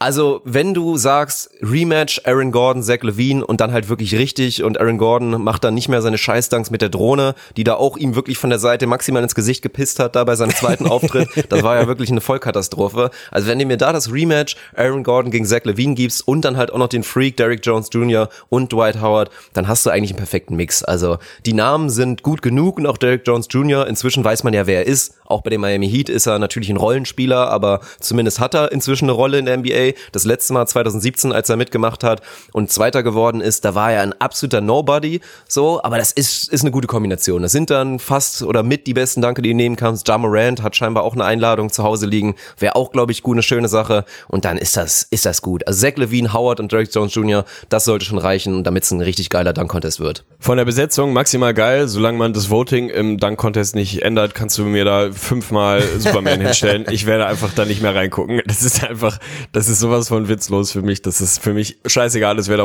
rumläuft, solange die Votes so sind, dass es halt alles, dass selbst ein verkackter Dank irgendwie eine 7 ist und dass es halt reihenweise 10 gibt, dass jeder gute Dank eine 10 ist, dann kann man sich die ganze Veranstaltung von mir aus leider Gottes schenken. Ansonsten, was das Line-Up angeht, bin ich safe dabei. Ey, das wäre natürlich spektakulär und natürlich wollen wir eigentlich alle irgendwie das Zach Levine, äh, Aaron Gordon Rematch haben. Ich will trotzdem auch einfach nur aus Nostalgie, ich will Vince Carter nochmal dabei haben, ey. Ganz ehrlich. Ah, nee, da bin ich, ich raus. da haben. bin ich 100%. raus. Es wäre zwar schön, aber ey, am Ende will das niemand sehen. Also klar, Doch, er ist auch noch, er ist, ähm, er ist auch noch athletisch, selbstverständlich, was halt einfach krank ist in seinem Alter, aber er ist nicht mehr Dunk Contest athletisch. Also der, es gibt kein Szenario, in dem Vince Carter diesen Contest gewinnen wird, außer man macht es halt wieder, dann kriegt er halt jedes Mal eine 50 für irgendwie halt nur so ein 7er, 8er Dank, aber nee, und dann gibt's halt ein Szenario, in dem es so borderline blamabel wird und man dann so, uh, so ein bisschen cringy wird. Und das will halt keiner sehen. Das soll man so einem Mann, der wirklich jetzt ja in vier Dekaden gespielt hat, das will man dem nicht antun. Von daher Vince Carter gerne als Prop, gerne irgendwie das nochmal dann, dass Zach Levine sagt, so für meinen letzten Dank stelle ich da jetzt Vince Carter hin, spring von der, von der Mittellinie ab, wollte ich schon fast sagen, spring von der Freiwurflinie ab, spring am besten noch über Vince Carter rüber und mach dann 360 between the legs oder was auch immer. So, das sehe ich, will ich natürlich gerne sehen. Als Teilnehmer nein. Ich will ihn komplett dabei haben. Und natürlich wird es maximal awkward und hätte Potenzial, total fremdscham zu sein, weil man einfach sich eingestehen muss, dass du mit 40 nicht mehr die Athletik hast, um wirklich spektakulär stopfen zu können. Selbst ein Freak of Nature wie ein Vince Carter nicht. Aber da würde ich, da würde ich überhaupt nicht hingucken. Das wäre mir völlig egal. Da, da hätte ich Gänsehaut, wenn der Mann einläuft und einfach sich da nochmal hinstellt. Und von mir aus, von mir aus macht er fünf Layups. Ist mir scheißegal. Das ist eine 50, es ist Vince Carter. Ist mir wirklich völlig egal. Ja, und ey, man muss es nochmal, man muss es wirklich nochmal erwähnen, dass man überhaupt darüber diskutiert, dass ein im 26. Januar ja. wird er 43, dass so ein Mann beim Dunk Contest teilnehmen könnte, zeigt einfach auch nur, wie speziell, und das ist eigentlich auch das, das treffendste Wort, was du dazu sagen kannst, wie speziell die Karriere von Vince Carter war. Also wirklich mit diesen ersten zehn Jahren, mit Vince Sanity und einfach, ja, The Human Highlight Reel, nie so richtig irgendwie Erfolg gehabt, klar, kein Titel, kein gar nichts, kein Erfolg in den Playoffs, aber trotzdem dann da hinten raus als Rollenspieler, jemand, der einfach so lange der NBA noch erhalten ist, ist schon ja, besonders. Sehr besonders, sehr speziell und ist schön. Also irgendwie, keine Ahnung, vielleicht wird er ja 100% macht die NBA ja auch wieder, wahrscheinlich wird er beim All-Star-Game mit dabei sein. Das hat die NBA sich jetzt ja rausgenommen, wurde ja auch mit Dirk natürlich so gemacht, dass man sagt, hier komm, der letzte, der 13. Spot geht halt an eine Legende, geht an Vince Carter auf der Seite und dann, keine Ahnung, wen du da sonst noch nimmst. Das meinetwegen, das meinetwegen. Nehme ich mit, Alter. Half Man, Half Amazing gehört ein letztes Mal zum All-Star-Game, damit ich mich auch nochmal emotional verabschieden kann. Das ist mir einfach, das ist mir ein Anliegen. Ja, finde ich auch gut. Und emotional verabschieden wollen wir uns jetzt auch mit unserer schönen Rubrik über den Wolken. Du hast mir eine kürzere Episode vorbereitet, also drei so knackige Fragen und dann schauen wir mal, ob ich da auch wie immer natürlich das Ziel über 500 komme. Also mindestens zwei muss ich richtig haben. Ich lasse den Einspieler laufen, dann erklärt Arne nochmal kurz, was das überhaupt für eine Rubrik ist, vielleicht für die allerneuesten Hörer und dann schaue ich mal, was ich da reißen kann über dem anderen muss der Glaube wohl grenzenlos sein.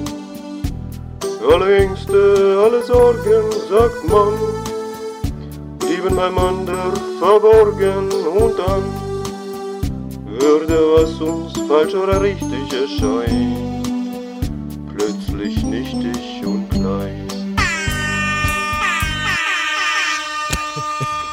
Nachhinein fehlt die Explosion. Ich hätte noch eine Explosion mit, mit reinmachen nee, müssen irgendwie, oder? Nee, nee, nee, nee, nee. Ey, der hat das Airhorn. Das reicht völlig aus. Wir haben genügend Explosionen in unseren Einspielern, die einen immer völlig unvorbereitet irgendwo aus dem Schlaf reißen oder mich wahlweise hier einmal auf dem Ohr komplett halb taub machen.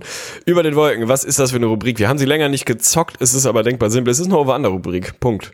Also ich habe dir drei Sachen vorbereitet, drei Aussagen vorbereitet und dir dazu oder drei Fakten oder was auch immer und dazu jeweils ein Over-Under gesetzt und du gehst halt Over oder Under, also über oder unter die Wolken und fertig. Drei Stück sind's. Gibt diesmal kein besonderes Thema, es sind einfach Sachen, die mir irgendwie beim Weg gelaufen sind und wo ich dachte, du bist mal wieder dran und das Schöne an dieser Rubrik ist ja, du kannst halt völlig ahnungslos einfach raten. Ja. Du kannst einfach raten und ich bin mir sicher, dass du über 500 gehst. Du wirst mindestens zwei richtig machen, Alter. Ja, dann legen wir los. Komm, hau raus. Erste, erste Nummer Frage, eins. erstes Beispiel.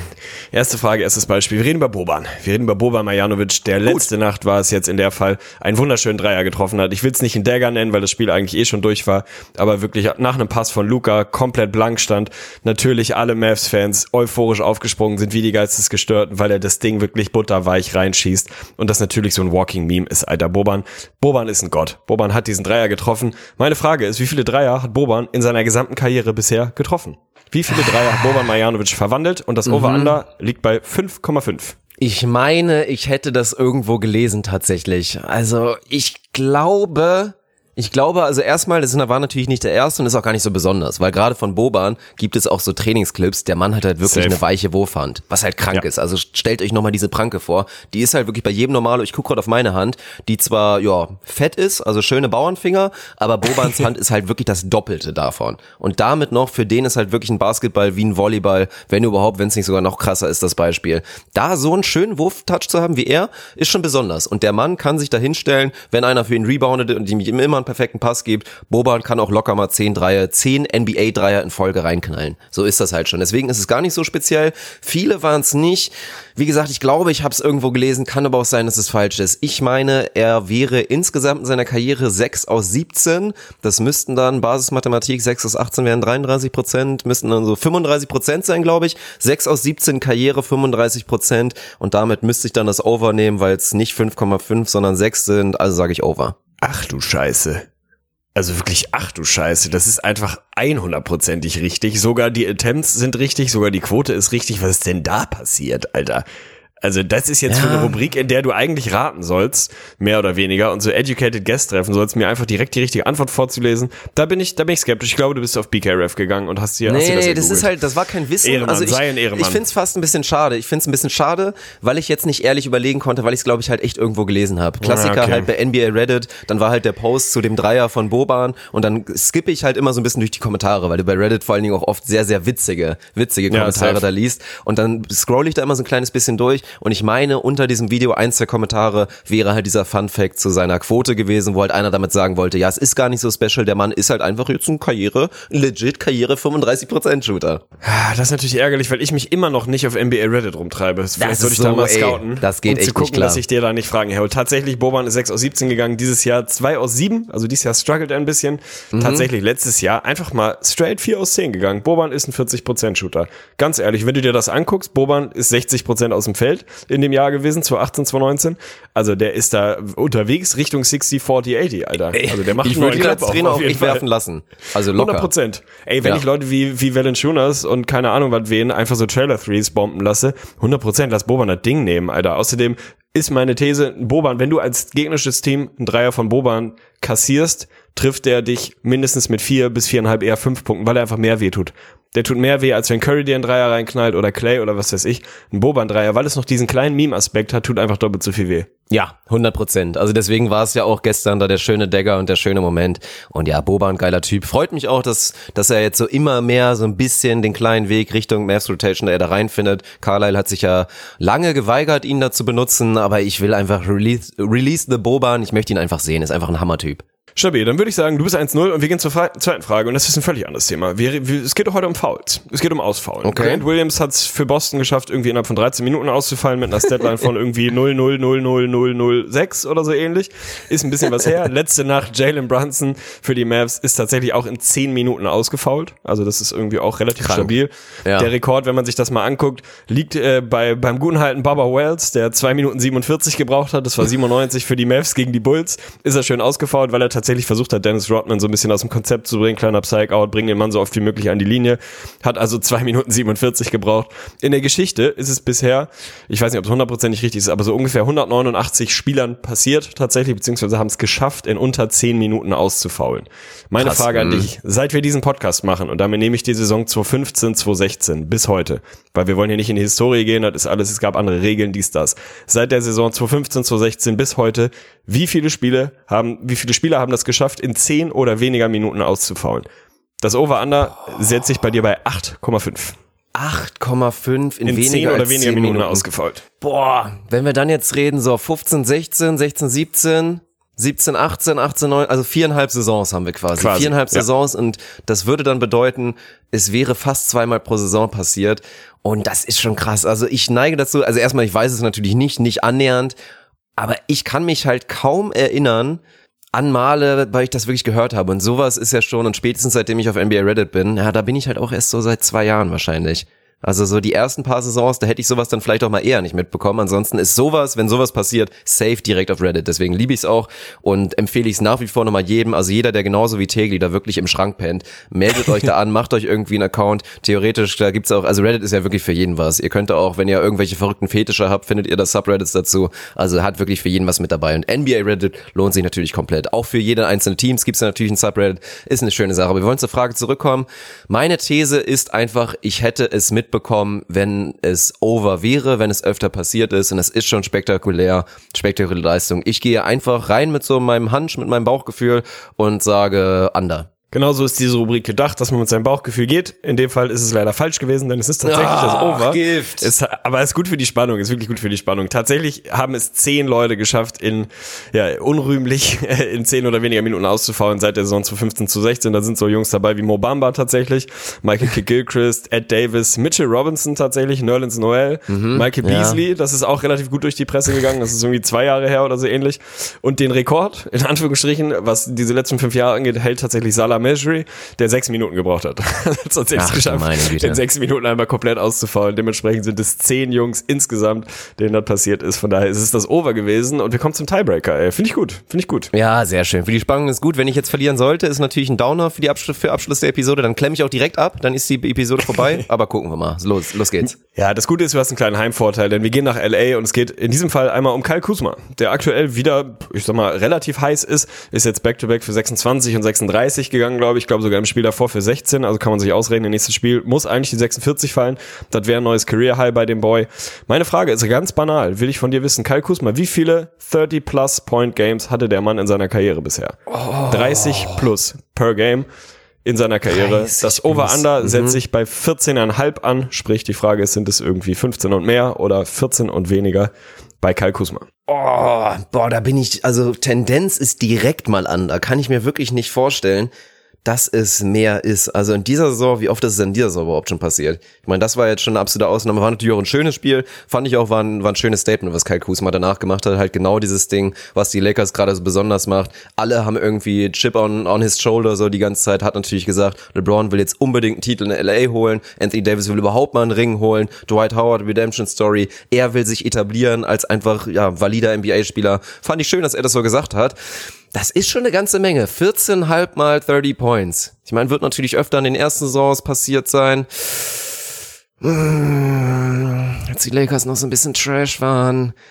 Ich bleibe beim Under, sonst wärst du ja auch dreimal overgegangen. Küchenpsychologie und ich kann es mir eigentlich auch nicht vorstellen. Ich könnte mir gut vorstellen, dass es am Ende dann zwölf oder so sind. Ich sag Under. Das ist maximal stabil, damit hast du das Ding gewonnen und bist oh. tatsächlich auch mal wieder mit der richtigen Nase gegangen, denn es sind tatsächlich zwölf. Und das oh. war so ein oh. Ding von, mhm. ich habe mir das selber natürlich ausgedacht irgendwie und ich wäre overgegangen, weil ich dann doch bei ihm so diese, diese Breakout-Nächte einfach sehr präsent habe, dass er natürlich hat er seine Phasen, wo irgendwie gar nicht viel geht und natürlich ist er über seine Karriere irgendwie relativ weit weg davon, irgendwie so ein, äh, so ein konstanter 30-Plus-Scorer zu sein aber weil er halt diese Ausbrüche hat und irgendwie, wenn er heiß läuft und gerade von draußen dann auch mal heiß läuft, wäre ich tatsächlich selber overgegangen, aber es ist das andere in seiner Rookie-Season 2017, 2018, hat er es viermal geschafft, in der Sophomore-Season tatsächlich letztes Jahr siebenmal, da ist auch dieses berühmte Career-High entstanden mit seinen 41 in drei Vierteln, wo er sich in so eine relativ kurze Liste eingefügt hat von Leuten, die 40 plus in drei Vierteln und 30 oder weniger Minuten irgendwie gescored haben, eingefügt hat. Da sind es also die 41 gewesen und in diesem Jahr tatsächlich das erste Mal jetzt die, äh, die ja, 36. Hätte ich, das hätte ich jetzt auch gesagt. Das ist, also hatte ich nicht im Kopf, dass es ein zweites ja. Mal passiert ist. Mhm. Dementsprechend ist er bei 12 und äh, tatsächlich das andere richtig gewesen. Wenn man mal so durch die Game Logs guckt, dann ist das schon wahnsinnig knapp, weil er natürlich jemand ist, der immer mal auch irgendwie für 27, 28, 29 gegangen ist in den letzten Jahren. Von daher fand ich es jetzt nicht so einfach, wie man sich das vielleicht so denkt, sondern echt ein Cointoss. Hast du gut gemacht, Alter. Bist über 500 gegangen, über den Wolken besiegt, ey. Also gönn dir die Zeit, geh über die Wolken, ey. Geh ein bisschen noch, geh, du kannst ja noch rausgehen in die Sonne, ey. Guck Darauf gebe ich mir ich jetzt erstmal ein paar Riesenbiere rein, auf jeden Fall. Ich wollte sagen, gönn dir einen Riesenpilz, ey. Ja, das, das wird auf jeden Fall gemacht. Ja, dann war's das für diese Episode. Ich bedanke mich natürlich wie immer für die Aufmerksamkeit und für alle, die da auch schon wieder gegeiert haben. Also da habe ich auch, finde ich immer schön, wenn ich da auch Messages bekomme und dann so, ey, wo bleibt die neueste Episode? Und einfach gar nicht so vorwurfsvoll, sondern einfach Leute, die Bock haben und die es aufsaugen wollen. Von daher hoffe ich, es hat euch mal wieder gefallen. Kleines bisschen kürzere Episode, wobei, ja, ist ja auch schon wieder fast eine Stunde 15. Stabilität. Danke natürlich auch für dich, dass du dir die Zeit genommen hast im kühlen, regnerischen Hamburg. Für mich ist jetzt noch ein kleines bisschen hier. schöner. Werde jetzt ein bisschen Volleyball gucken und drück da den, drehen, ah, Schmetterlinge, das ist so ein Scheißbegriff, ne? Ich muss da noch unbedingt einen neues, neuen Begriff finden für. Aber guck mal, ob die das Olympiaticket lösen. Das werde ich jetzt gleich machen. Deswegen muss ich mich auch mit, mit dem Schneiden und Nachbereiten natürlich ein kleines bisschen beeilen und dann kriegen wir es hin. Also. Die Schmetterlinge, also ganz ehrlich, ja, das, das geht also wenn du, wenn du so Sportler, Teamnamen oder was weiß ich, das muss es halt zumindest ein bisschen was Martialisches sein oder irgendwas, was halt. Entweder das oder du machst so einen Weiß adaptierten 360er ja. und man fängt an, sie die Butterfliegen zu nennen. Oh Gott. Oh Gott. Furchtbar. Ja. Also ich hoffe, ihr fiebert alle mit mit den Butterfliegen auf dem Weg zur Olympia-Quali. War mir ein inneres Blumenpflücken mit dir. Vielen Dank für deine Zeit. Chapeau klar. Grüße gehen raus. Chapeau klar, Grüße gehen raus auf die Kap Verden, mein Lieber. Genießt dein, dein Sonnenleben. Gut, tschüss.